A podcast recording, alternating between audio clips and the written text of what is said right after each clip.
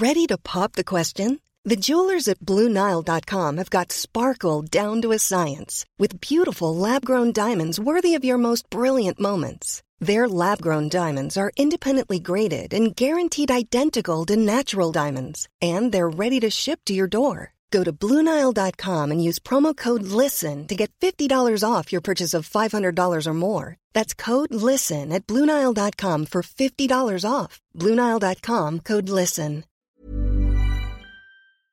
Da gab es mal einen Schlager von Peter Alexander, vielleicht Ja. zwischendurch, Ja. wenn ich mich richtig erinnere. Lass mich, lass mich nachdenken.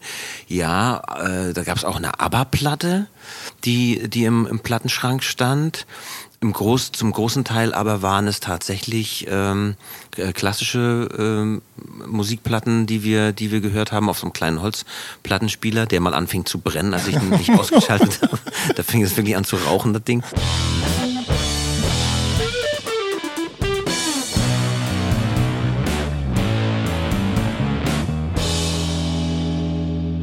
Hallo und herzlich willkommen zu Der Soundtrack meines Lebens. Ich bin Jan Schwarzkamp und ich werde euch in diesem Podcast auf eine musikalische Reise mitnehmen. Eine durch das tönende und klingende Leben meiner Gäste. Mal nerdig, mal erhellend, immer persönlich. Ein Austausch über Popkultur im Allgemeinen und ein Blick aufs Leben durch die Linse der Musik im Speziellen. Viel Spaß mit der folgenden Episode.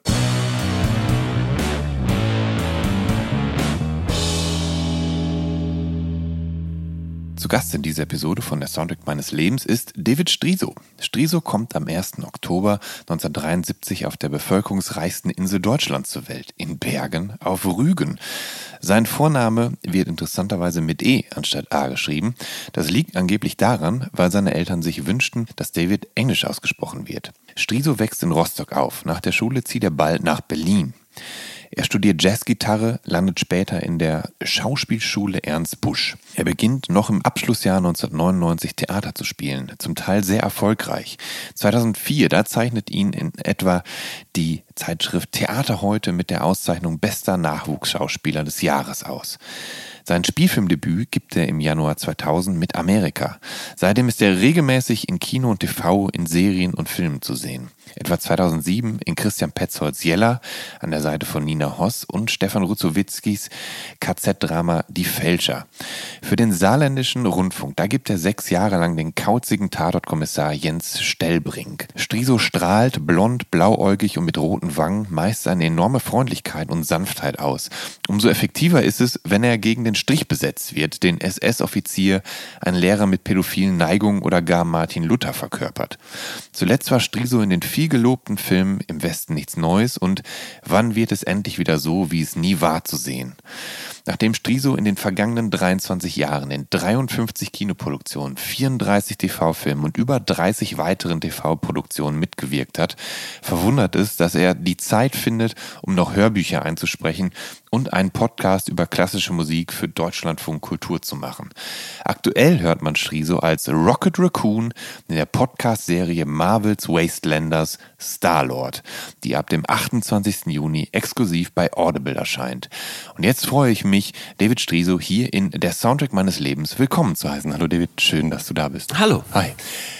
Lass uns direkt mal bei Marvels Wastelanders bleiben, bitte. Ähm, Was du da betreibst, ist ja quasi akustisches Schauspiel. Ist das kompliziert, eine Rolle zu verkörpern, wenn man dafür nur seine Stimme nutzen kann? Ähm, also es ist speziell. Ähm, das war mir bisher, ich habe ja schon Hörspiele natürlich gemacht, Hörbücher eingelesen, äh, aber es ist ja diesmal ist es ja ein Waschbär. Ja, Waschbär, ne, der auch noch 30 Jahre älter geworden ist und langsamer und äh, frustrierter teilweise und sarkastisch, zynisch. Ja. Ähm, da musste man erstmal eine Sprache für finden, beziehungsweise einen Ausdruck für finden. Also Ja. ich bin dann äh, im Studio äh, gesessen und habe äh, wirklich einen Augenblick gebraucht, um mich da so reinzuarbeiten. Es ist es ist normal, dass man bei Aufnahmen teilweise den Anfang nochmal wiederholt, wenn man das Ganze schon mal aufgenommen hat, weil man einfach am Anfang immer noch auf der Suche ist. Und in dem Fall ähm, war das halt eben auch so, dass wir sozusagen am ersten Tag uns so manifestiert haben und so die Dinge so wiederholbar gemacht haben. Ne? Wir haben mehrere Tage aufgenommen. Und dann haben wir das dann ganz am Ende, den Anfang dann gleich nochmal gemacht und das war dann stimmig. Aber hat es eine Weile gedauert, bis du deine Stimme gefunden hattest? Weil es Gefühlt ist, ja. es ist ja nicht, also du verstellst deine Stimme ja. Ich muss meine Stimme ja, ja, ja. verstellen. Das klingt jetzt so. Ne? Äh, und für mich war es nachher ganz normal. Nach ja. drei Tagen hast du, hast du das so angenommen. Äh, natürlich ist es mit verstellter Stimme, aber auch mit, man, man denkt dann natürlich in der Rolle, es klingt jetzt irgendwie komisch, man denkt als Waschbär. Natürlich nicht, man denkt als Comicfigur und man, man musiziert den Text, so wie man den Text auch auf dem Theater musiziert. Mhm. Man geht damit einfach musikalisch um und ähm, hat dann auch, auch seine die Zeit, die die der Satz eben braucht, um da reinzupassen in die Lücke und so. Und ähm, ja, genau, so hat das, so hat das, so ist es halt seinen Weg gegangen. Ähm, wie wichtig ist denn Rhythmus bei so einer Podcast- bzw. Hörspielproduktion? Also immerhin musst du ja äh, ja, musst du ja das Timing und die, die Nuancierung, die müssen ja stimmen, wenn du mit Kollege Tom Blaschia alias Starlord äh, vor dem Mikro agierst. Das muss ja immer, ja, das, das muss, muss ja genau, im Takt sein. Genau, im Takt sein, das muss ja genau passen. Ja. Und ähm, man, man ist dann äh, so unter Spannung, dass man, dass man also diese, dieses Zeit, dieses kleine Zeitfenster, was, was man hat, äh, so für sich durchgeht, wie man das am besten äh, aufteilt. Ähm, und, und man entwickelt dafür Stück für Stück eigentlich auch ein Gefühl, dass ja. man, dass man das dann immer besser und immer geschmeidiger dann ja. hinkriegt. Hat's denn, also dauert das dann oft auch mehrere ja, mehrere Male, bis man dann überhaupt den richtigen Take hat? Also ist ja. das so manchmal auch, dass man sich die Haare rauft und fast verzweifelt? Nee, so war, es, so, so war es in diesem Fall tatsächlich nicht. Davor ja. hatte ich so Respekt, dass man, ja. dass man da steht und man es einfach auch nicht, ach, nicht hinkriegt. Das, aber es war alles so perfekt vorbereitet, äh, dass diese Sachen sozusagen schon wie auch vorgetimt so ein bisschen waren, mhm. dass man, dass man da nicht in Schwierigkeiten kam, das sozusagen auszufeiten. Das wäre, das wäre nicht hinzukriegen. Ne? Aber es gibt natürlich dann, weil es ja Hör hörspielartig ist. Das, es gibt ja ein ganzes ähm, ja, Sounddesign drumherum. Ja, ja. Ist das dann schon vorproduziert? Sprich, könnt ihr das quasi als, als Krücke, als Hilfestellung nehmen? Ja, genau. Das, das, das existiert schon wie so ein Gebäude da, da, da, da drüber. Und ähm, man, man spielt dann sozusagen, man hat dann damit zu tun, dass man das äh, textlich gut einpasst und da auf dem Punkt ist. Ja. Du bist als Schauspieler irreflexibel. Also du spielst von großen Kinoproduktionen bis hin zu stillen Dramen alles Mögliche. Und vieles verblasst ja manchmal ein wenig im Angesicht der großen Marvel-Blockbuster. Stöhnen ja viele drüber. Schauspieler wie Regisseure wie Schauspielerinnen. Und äh, naja, die Marvel-Blockbuster sind eben oft noch irre erfolgreich. Gerade auch die Guardians of the Galaxy. Nun bist du Vater von fünf Kindern. Da kommst du doch um Marvel gar nicht herum, oder? Hast Richtig. du da ja, äh, das da. ist eine gute Bemerkung. Ich bin da, bin da gut aufgehoben. Ja. Ähm, da sind meine, meine, meine kleinen Kinder äh, ja auch große Fans von mhm. und haben so ihre Lieblings-Superhelden. Mhm. Ist das so Spider-Man ist da ganz weit vorne, Natürlich. Black Panther. Nee. Ich kann mich dem dann nur anschließen. Ich kann dann sagen, okay, gut, mit meinem, mhm. mit meinem Halbwissen, ich bin auch Black Panther-Fan. Ja. Ähm, aber natürlich träumen die Kleinen davon, Superkräfte zu haben ja. und, äh, und den Marvel-Rucksack aufzuschnallen und loszumarschieren. Das, das äh, ist für die schon ganz toll. Wobei die Wastelanders natürlich jetzt auch eher für ein etwas erwachseneres Publikum sind. Es gibt das ja extra die Warnung, dass die, äh, dass es Kraft Ausdrücke gibt. Das stimmt. Ich bin mir auch noch nicht sicher, ob ich also die Wastelanders jetzt den ganz kleinen vorspielen werde. Ähm, in den Filmen der Guardians of the Galaxy, da spielen ja die Soundtracks eine ganz wichtige Rolle. Und das ist ja vornehmlich so Pop- und Radio-Rock aus den 70ern. Und äh, Star-Lord hat das Ganze als Awesome Mixtape Volume 1 von seiner Mutter geschenkt bekommen. Und ja, die, als die stirbt, da gibt sie Star-Lord aber kurz vor ihrem Tod ein Geschenk, das er dann am Ende des ersten Guardians-Films auspackt. Und das ist das Awesome Mixtape Volume 2, das dann den Soundtrack für den zweiten Film liefert, was sehr praktisch ist. Und auch im Wastelanders Podcast spielen ja Star-Lords Lieblingssongs eine Rolle. Also in der ersten Folge gibt es etwa die Retro-Rocker The Texas Gentleman mit dem Song Pain. Was kannst du zu dem Soundtrack in dem Podcast sagen? Gab es da, weißt du, ob da, ob da jemand so eine, so eine Musikregie geführt hat oder ob es da Leute gab, die sich dann extra damit zusammengesetzt haben? Das kann ich dir leider nicht nee. sagen. Das tut mir total leid. Ja, ja nee, so, ähm, das, das, da, da habe ich leider keine Ahnung. Ähm, mhm. Aber das ist ja nicht so schlimm. Du hast ja die Filme gesehen und ähm, ich finde, dass es bemerkenswert ist, was für eine wichtige Rolle diese Songs dann spielen, weil sie also wenn, wenn du, also gerade der Einstieg in den ersten Film, wenn dann wenn äh, Star-Lord auf dem Planeten nach so einem Relikt sucht und dann über den Planeten tanzt zu so einem Disco-Rock-Song Ja. aus den 70ern, Ja. was ja ein kompletter Anachronismus eigentlich ist in diesem Science-Fiction-Setting. Und da war ich dann schon schon baff, dass man das so umgesetzt hat. Ja, es ist halt so eine äh, kontrapunktische äh, Geschichte, wie man mit Musik dann eben Ja. umgeht. Ich finde das ganz großartig. Ich finde, darin besteht, besteht auch der Humor Ja. dieser ganzen Reihe, abgesehen jetzt von den Dialogen. Ja, ich finde halt, so der. Einsatz der Musik ist, ist unglaublich witzig. Ja. Ähm, trifft dieser Middle of the Road Rock und Pop Rock Sound von einst eigentlich so deinen Nerv auch oder hast du dafür Dann ja, wenn ich dann, dann, ja, in ja. diesem Zusammenhang Ja. höre, finde ich es wirklich sehr, sehr, sehr, sehr lustig. Ansonsten bin ich da wenig beschlagen aus. Äh, äh, das sind die 70er Jahre, ne? Ja, genau, Ja, genau. ja. Nee, finde ich, finde ich, finde ich sehr, sehr amüsant. Du bist Jahrgang äh, 73 und ähm, was lief denn damals in den 70ern und 80ern daheim im Elternhaus in Rostock? Also ich muss ganz ehrlich sagen, ich bin äh, mit klassischer Musik sozialisiert Ja, worden, ja. Äh, von, von klein auf an. Mm, Da gab es mal einen Schlager von Peter Alexander, vielleicht Ja, zwischendurch, ja. wenn ich mich richtig erinnere. Lass mich, lass mich nachdenken. Ja, äh, da gab es auch eine ABBA-Platte, die, die im, im Plattenschrank stand. Im Groß, zum großen Teil aber waren es tatsächlich ähm, äh, klassische ähm, Musikplatten, die wir, die wir gehört haben auf so einem kleinen Holzplattenspieler, der mal anfing zu brennen, als ich ihn nicht ausgeschaltet habe. Da fing es wirklich an zu rauchen, das Ding. Ähm, Genau, und da wurde einfach klassische Musik gehört, auch zu allen Gelegenheiten. Da gab's halt zum sonntäglichen Frühstück gab's eben die etwas leichtere äh, Mozart-Geschichte und dann gab's eben zu jedem Silvester gab's die ähm, ähm, Neunte von Beethoven Ja. ähm, äh, in der Direktübertragung im Fernsehen äh, mit, mit Kurt Masur am Pult. Äh, Ja, so, so war so die Prägung. Aber es gab halt, also es war sehr, sehr viel äh, Musik in the House, weil meine Mama ähm, auch Sängerin war Ja. in ihrem Leben davor. Eine sehr, sehr schöne Stimme hat und ähm, da, da also keine Gelegenheit außen vor gelassen hat, auch mitzuträllern und mitzusingen. Allerdings war sie da sehr dem Operettenfach äh, verhaftet. Ja. Ähm, es hing im Wohnzimmer auch ein ganz äh, großer Beethoven, nicht wahr? Richtig. Ja. Ja, Ja, habe ich das mal schon mal irgendwo gesagt? Ja, das hast du schon mal irgendwo gesagt. Ah. Ja. Ja, genau, da hing ein Be- Beethoven-Bild, genau, das hing über der Anbauwand Ja. und das war neben Brügels Bauernhochzeit, glaube ich, ähm, das zweite Ja. Bild in dieser Wohnung. Ähm, du, glaube ich, beginnst irgendwann Geige zu spielen. Kann das Ich beginne mit sechs Jahren Geige zu spielen Ja. Äh, am Konservatorium. Davor gab es so eine Art frühkindliche äh, Erziehung, Musikerziehung, Mhm. wo man so mit Klanghölzen durch die Gegend gehopst.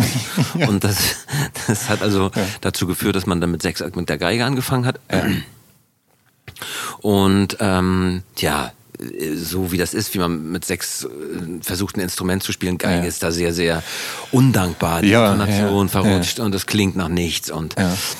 dazu kam dann noch ein, ein äh, Geigenlehrer im, am Konservatorium in, in Rostock, der sehr liebevoll äh, äh, uns da in, unter seine Fittiche genommen hat. Ja, immer, immerhin liebevoll. Also Ja, ich habe auch schon andere Geschichten gehört. Auch so dieses Ja. russische System, wo man also Ja. äh, über mehrere Ausscheide, also so wie Prüfungsvorspiele, Ja. dann so im Publikum vorspielen musste. Und das war für mich immer tödlich. Ja.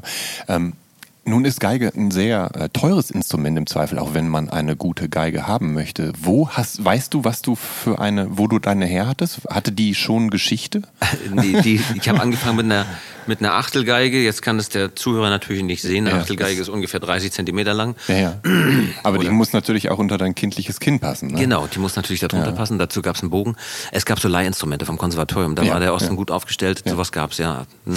Und äh, Konservatorium, es, es klingt, das klingt schon sehr anspruchsvoll und als muss man viel Disziplin aufbringen. Und hast du gesagt, dein Musiklehrer war durchaus liebevoll und ist liebevoll mit euch umgegangen, aber ich meine, es war auch die DDR, es war, da herrschte Disziplin auch, oder? Ja, das, das meine ich mit, diesem, mit Ja. dieser Aufführungspraxis. Ja. Und ähm, natürlich unter einer Stunde üben am Tag Ja. ging, ging das dann nicht. Ähm, ich bin dann immer alleine mit dem Bus, zack, äh, äh, zum, zum Unterricht gefahren. Aber vor diesen Vorspielen hatte ich wirklich Ja. mega Respekt. Ja. Ähm, in deiner Jugend, da spielst du dann im Landesjugendorchester. Hat das, ist das angebunden an das Konservatorium? Nein, überhaupt nicht. Ja. Äh, gespielt habe ich tatsächlich im äh, Orchester des Konservatoriums. Später habe ich im Landesjugendorchester die Betreuung der Jugendlichen übernommen. Ach so. Und okay. wir sind ja. sozusagen mit einem ja. Programm äh, durch Mecklenburg ge gezogen. Da war ich aber ah. schon kurz vor dem Studium der, der Schauspielkunst. Sonst hätte ich nämlich gefragt, welche Position hast du da bekleidet? Also hast du da dann tatsächlich Geige gespielt Nein, oder so, aber du hast äh, ich tatsächlich Betreuer. ja, so. Okay. ähm, und ähm, ihr habt dann in Mecklenburg-Vorpommern so kleine Touren gemacht oder seid in wahrscheinlich vornehmlich Kirchen und Tee? Nee, wir haben tatsächlich äh, so Abende gemacht, die, ja. äh, also das Landesjugendorchester besteht ja. eben, wie es der Name schon sagt, aus Jugendlichen, die ihr Instrument ja. spielen. Das ist ein, ein, richtiges Sinfonieorchester. Und wir haben dann so äh, Abende gemacht, wie zum Beispiel Carmina Burana mit Tänzern aufgeführt. Also zwei Bühnen, eine Bühne für die Tänzer, eine für das Orchester und haben dann an verschiedenen Orten gespielt, wie Stralsund auf dem, auf dem Marktplatz oder oben am Kap Arkona auf, auf der Insel Rügen hinter den äh, Leuchttürmen direkt mhm. am, am Hang. Äh, so Open-Air-Konzerte die sehr, sehr gut ankamen und äh, sehr gut besucht waren mhm. und den Kindern mega Spaß gemacht haben. Ja. Dem vorausgegangen war dann immer so eine Probenzeit von ja. 14 Tagen am Stralsunder ja. äh, The Theater, wo, wo dann das Programm einstudiert wurde. Dirigent Peter Aderholt. Ja, und dann sind wir halt losgezogen mit Tourbussen und äh, Kindern und Tänzern und haben und haben gespielt. Diese dieses Landesjugendorchester, ich weiß nicht, ob es das immer noch gibt. Ich finde das eine, fand das eine ganz großartige Einrichtung. Ja. Ähm, warst du lieber lieber äh, Betreuer? Also haben, haben dich die Kinder gemocht oder warst du eher so, ah, da kommt das schon wieder? Nein, überhaupt nicht. Nein, wir haben ja, ich habe auf den Proben ja abgehangen. Wir haben ja, uns das äh, gemeinsam ja. angeguckt. Ich war mit dem Intend damaligen Intendanten dann und habe mir äh, die Proben angeguckt. Ich hab, mochte unge unglaublich ja. gern dem, dem Dirigenten beim Dirigieren zusehen. Habe immer gesagt, wenn, mhm. wenn ich mal irgendwann einen Dirigenten spiele, mhm. dann muss ich so dirigieren wie Peter Aderholt. Der macht das so unglaublich toll. Der hatte so Unterricht auch bei Bernstein, bei Schleswig-Holstein Musikfestival, hatte der Bernstein noch erlebt tatsächlich tatsächlich als Lehrer ja. und hatte so diesen Stil wieder so, wieder so äh, schwungvoll taktierte. Und mich hat das damals schon sehr fasziniert. Ja.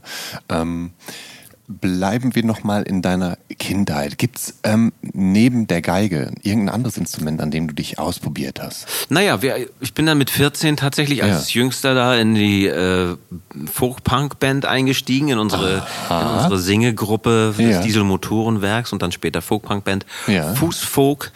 Wir haben, ähm, ich war der Einzige, der, der Noten konnte und wir haben ja. dann, wir haben dann so äh, Pokes äh, adaptiert und ja. haben so so Folkmusik gemacht und ja. das haben wir überall gemacht, wo wir konnten, auf Märkten, auf der Straße. Ähm, zu gegebenen Anlässen, auf Festivitäten, überall, wo wir konnten, ja. haben, wir haben wir gespielt.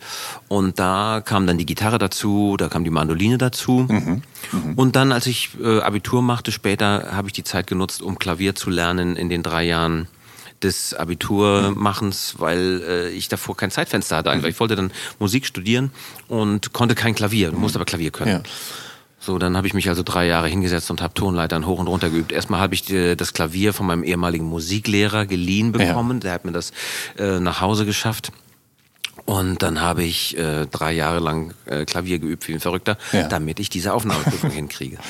Ähm, du hast in der Folk-Punk-Band gespielt. Du kommst von der Küste, du hast die Pokes gemocht oder ihr habt sie adaptiert. Ähm, spielt da im Zweifel auch eine Liebe, hast du eine Vorliebe für Shanties? So, als ich meine, das ist nee, ja ich so, so, so, so Shanty wirklich eine, eine handfeste Sache. Also ja. ich mag, äh, wir hatten natürlich auch ein Shanty im Programm. Ja. Ähm, ich mag, ich mag, ich mag so ein Shanty. Ja. Äh, den finde ich schon sehr herzerfrischend. Ja, das hätte ich mir nämlich jetzt so, das habe ich jetzt da mal so abgeleitet, Klar. dass ich mir das vorstelle. Es gab auch so Chöre ne, in Rostock, die ausschließlich das ja. gemacht haben, ja. ausschließlich Shanties ja. gesungen haben, Altmännerchöre teilweise. Äh, aber ähm, wenn die so richtig losgelegt haben, das war schon eine Wucht.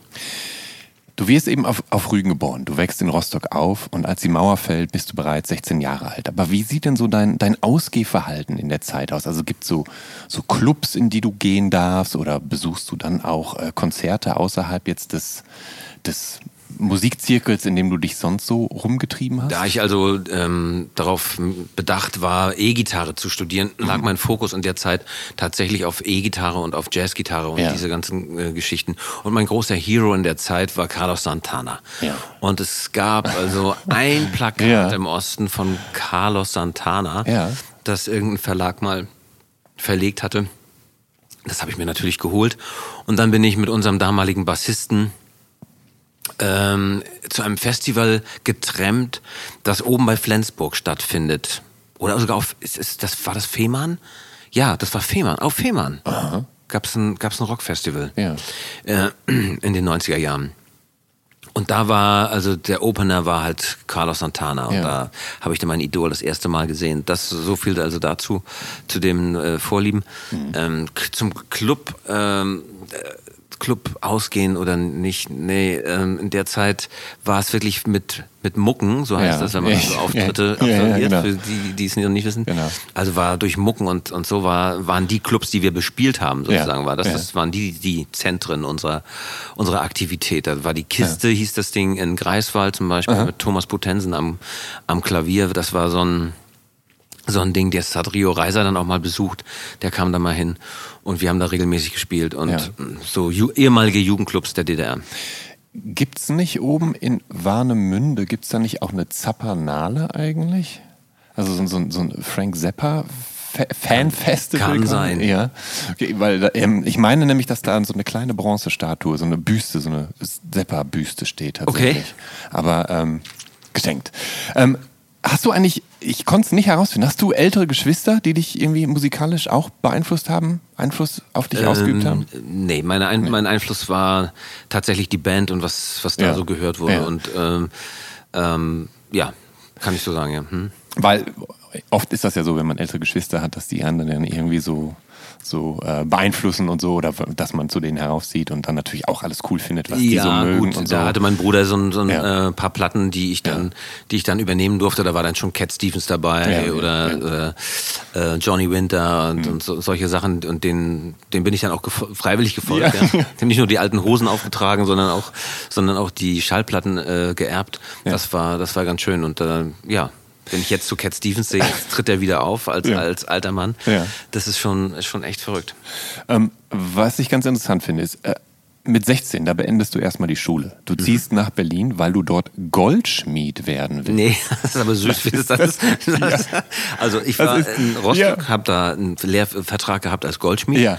und äh, dann kam die Wende und dieser Betrieb in Rostock ging pleite. Ach so. Dann Mhm, habe ich mhm, angefangen, Okay. ähm, Abitur zu machen, Ja. weil plötzlich ganz viele Ja. Berufsabbrecher kamen, weil Ja. Betriebe pleite gingen und es ganz viele Abiturklassen aufgemacht wurden. Ah. Und an diesen Abiturklassen waren die unterschiedlichsten Ausrichtungen äh, festgelegt. Ich hat, bin beim Wirtschaftsabitur gelandet, was ich auch nicht weiß warum, aber ich musste sozusagen drei Jahre, was mich fürs Klavier äh, spielen natürlich, hat mir, hat mir das sehr viel Zeit äh, geschenkt.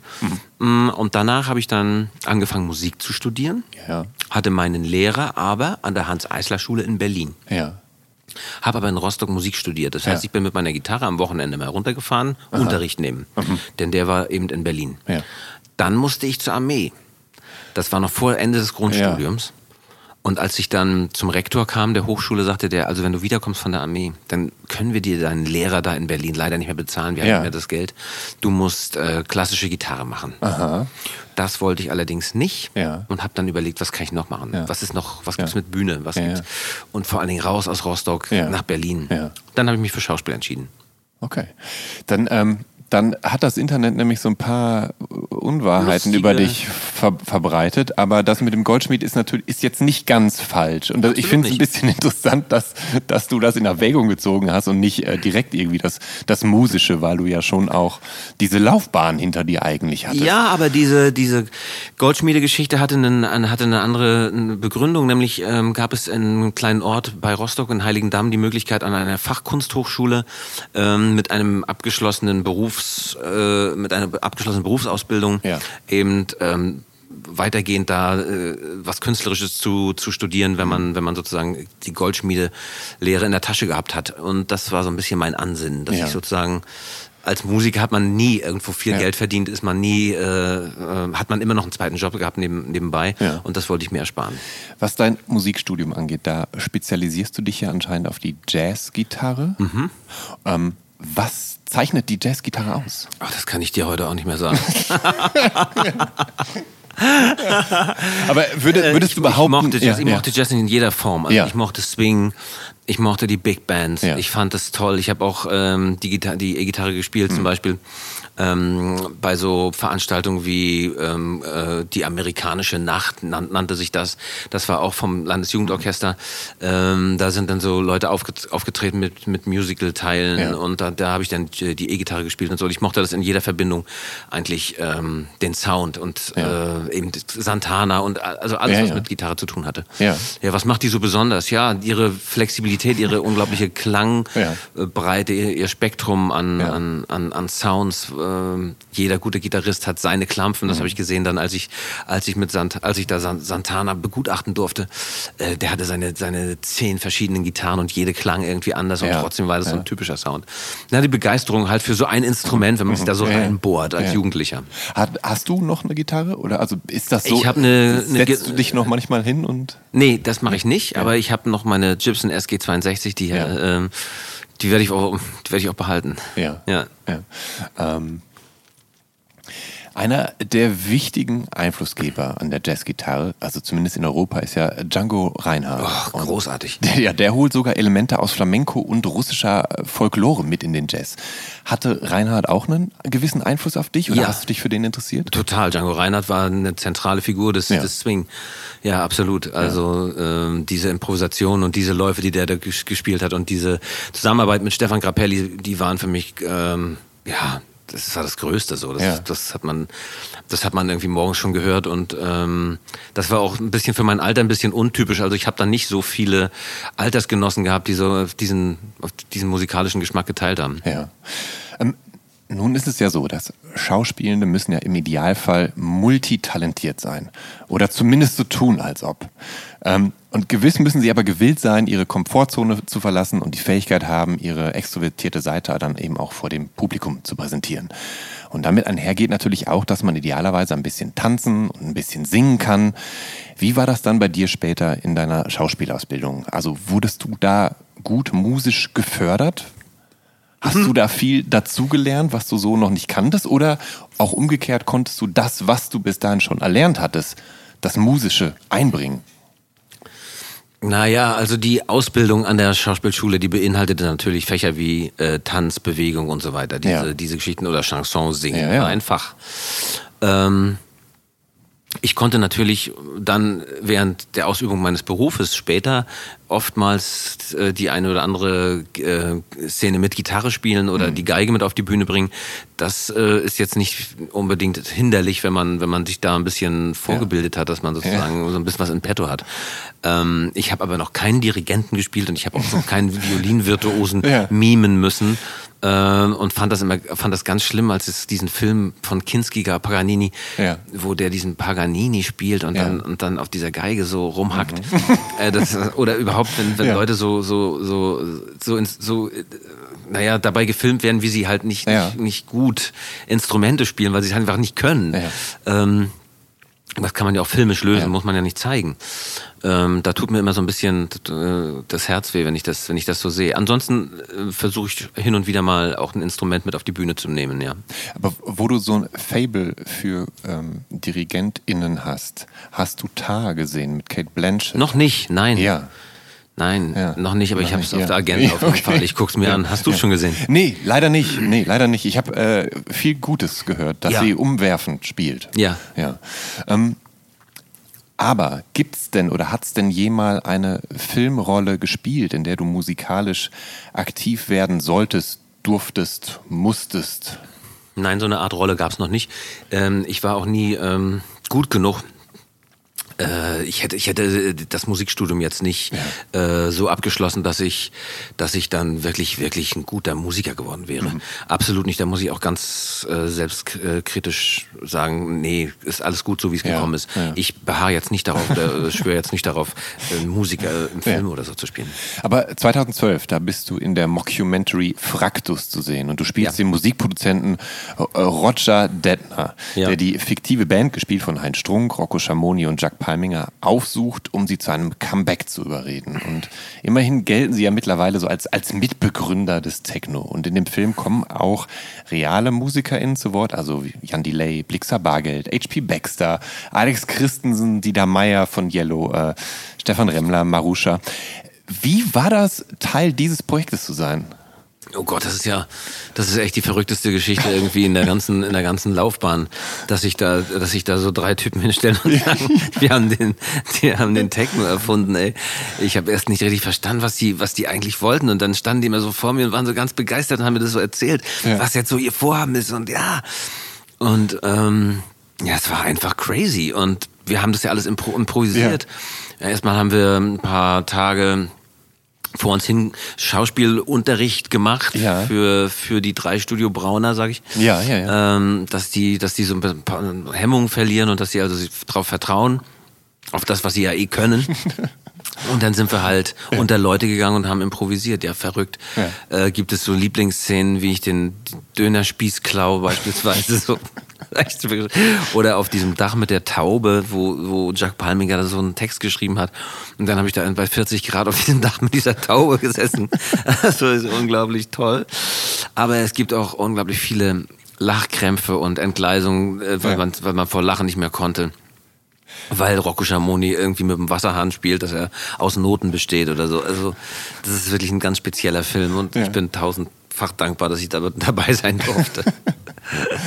Hast du eigentlich äh, je die Mutter aller Mockumentaries, This is Spinal Tap, gesehen? Spinal Tap haben wir uns an, zusammen ja. angeschaut. Ja, ja, ja, ja. natürlich. Um zu, um zu, lernen von den. Um von zu den lernen, man ein Gefühl dafür zu kriegen, wie das aussehen muss, wie unmittelbar man das spielen muss, damit man es glaubt. Es gab ja wirklich Leute, die, die dachten, dass, dass mhm. das wirklich Wahrheit wäre. Also das, das war erstaunlich, dass es da Leute gab, die, die, die das für real hielten und dann erst irgendwann merken so, äh, nee, da stimmt was nicht. Es gibt ja auch eine fiktive Bio zu Fraktus mit so den frühen Singles in den frühen, ach, also mit ja, den ersten Singles in den frühen 80ern, was natürlich halt ja, absolut. nie passiert ist. Aber es gab ja. da auch eine Konzerttournee, wo einige dachten, ah, das ist eine Band und ja. der, das andere ist der Clip. Ja. Also das ist das Video dazu. Dieser Film ist das Video zu dieser wunderbaren Techno-Band. Mhm. So. Ähm, 2018 und zwar im April 2018, da bekommst du die Chance, neben Moderator Axel Ranisch Teil der Podcast-Serie äh, Klassik drastisch zu sein. Und darin lebt ihr beiden in, in fünf bis siebenminütigen Episoden eure ja wirklich richtig nerdige Liebe zu klassischer Musik aus. Und meist nehmt ihr euch ein bestimmtes Werk vor, also sei es jetzt George Bizets Symphonie Nummer 1 in C-Dur oder Richard Wagners Wesendonk-Lieder. Wie ist es dazu gekommen, dass du das machen konntest? Naja, also Axel und ich haben als Schauspieler mhm.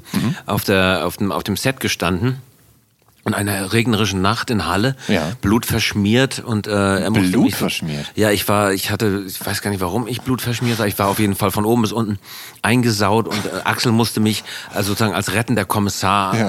äh, drückte er mich jedes Mal an seine Brust und ich drückte ihn zurück. Und irgendwann hm, sagte er, äh, also nicht an dem Abend, aber irgendwann rief er mich dann an und sagte, Mensch, du hast doch auch ein Faible für Klassik. Ich habe da gerade die, die Möglichkeit, dass äh, ja. Deutschlandradio an mich rangetreten ja. ist.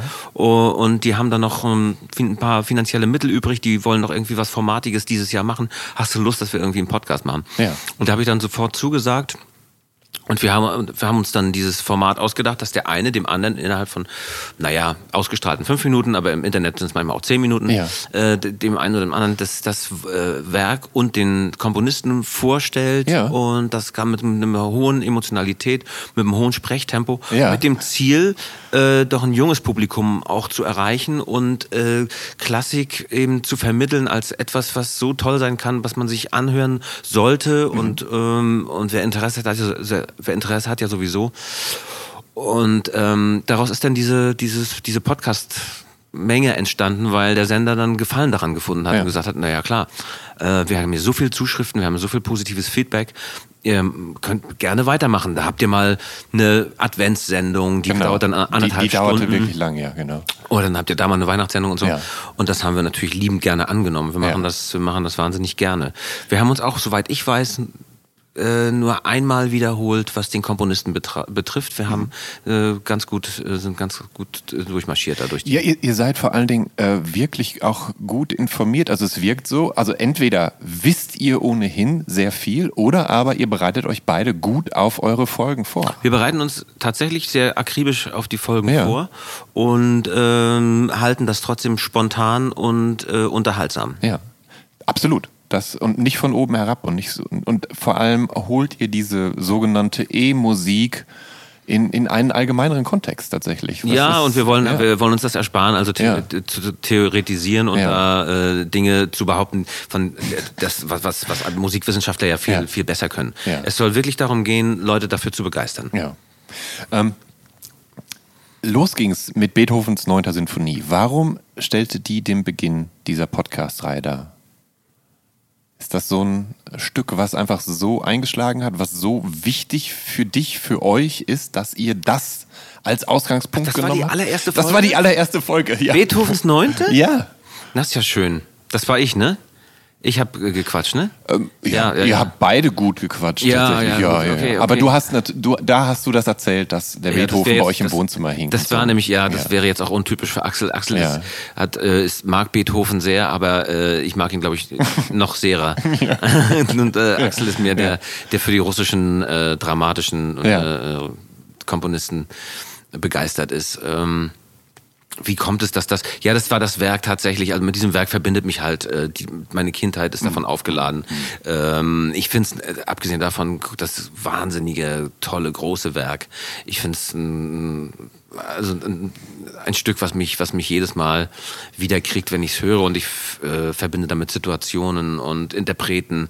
Und ich verbinde beispielsweise auch damit. Ich weiß nicht, ob ich es jetzt damals auch schon erzählt habe, aber es gab einen, äh, den, einen Freund meines Bruders aus Rostock, der Schlagzeug studiert hat mhm. in Berlin und der dann tatsächlich ins Gewandhausorchester übernommen wurde nach Dresden ja. und dann also äh, in unser silvesterliches Wohnzimmer kam, weil er der Pauker war in ja. der neunten und man ja gerade im dritten Satz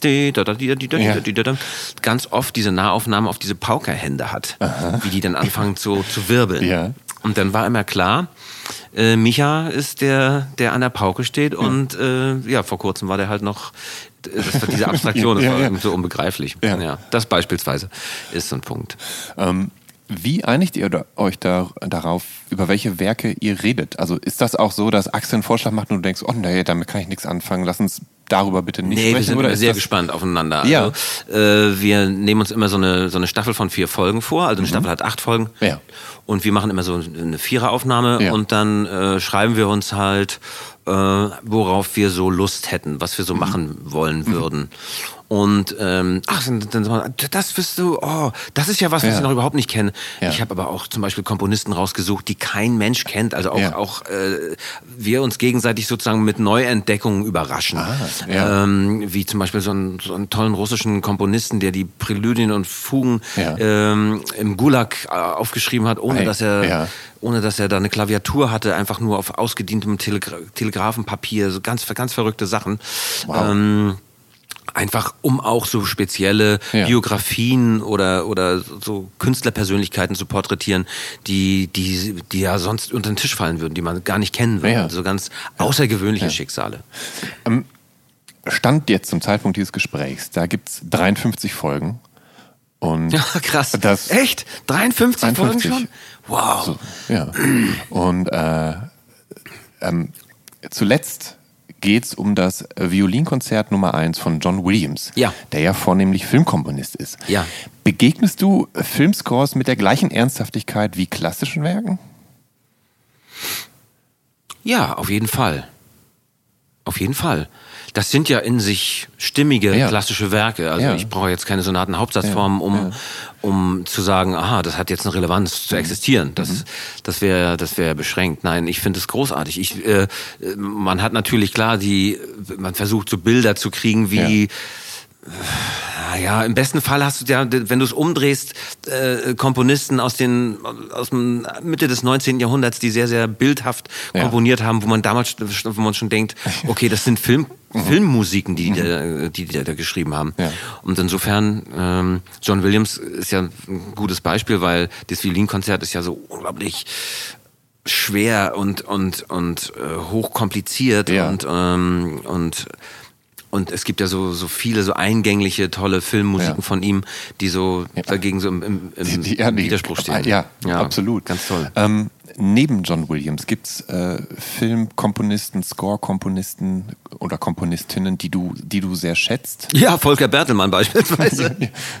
bitte erklär, bitte, wer, wer ist das genau? Volker Bertelmann hat die Musik gemacht zu Im Westen nichts Neues. Ah, ja. Ja, und äh, tritt auch auf als, als äh, Hauschka. Als, ja, als natürlich, ja. Und hat den Oscar gerade gewonnen, natürlich. Genau, und ja, hat genau. gerade den Oscar für, genau. für den Besten nichts Neues gewonnen.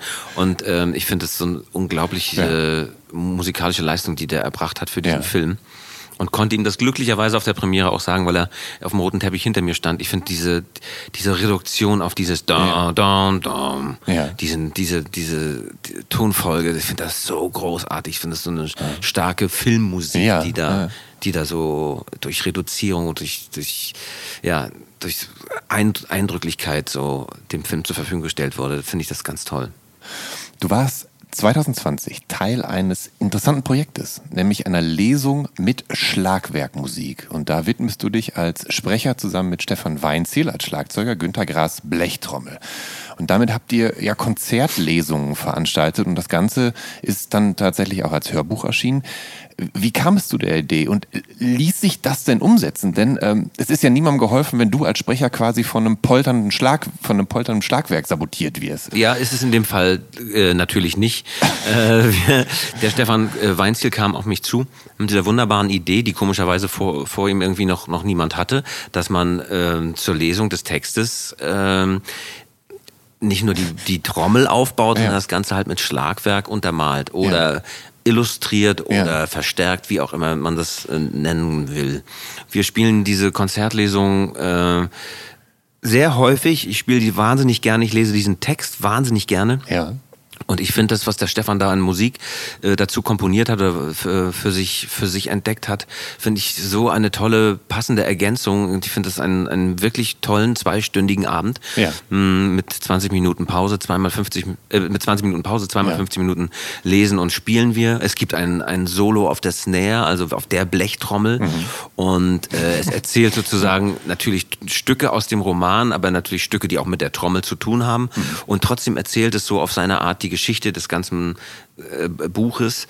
Ähm, ich finde es, ich habe diesen Text das erstmal richtig für mich entdecken können. Und so geht es auch ganz, ganz vielen Zuschauern, die nach der Lesung zu uns kommen und sagen, ja, jetzt, ich habe den Film gesehen, ich habe das Buch gelesen, ja. aber jetzt habe ich so viel verstanden. so, ich finde es ja. ganz toll, wenn, wenn Lesungen sowas aus, so Live-Acts sowas auslösen können. Das passiert uns mit unserem Abend. Lieber David, ich danke dir vielmals für das Gespräch. Ja, gerne. Dankeschön. Liebe Zuhörerinnen, Zuhörer und alle irgendwo dazwischen, wer auf dem Laufenden bleiben möchte und neugierig ist, wie meine Gäste ausgesehen und in welcher Situation das Gespräch stattgefunden hat, sollte den Instagram-Kanal des Visions oder Mint Magazins abonnieren oder meinen persönlichen unter Jan Schwarzkamp. Vielleicht auch alle drei, das kann nicht schaden. Bleibt gesund und bleibt mir treu. Wir hören uns hoffentlich bei der nächsten Episode von der Soundtrack meines Lebens. Bis dahin, euer Jan Schwarzkamp.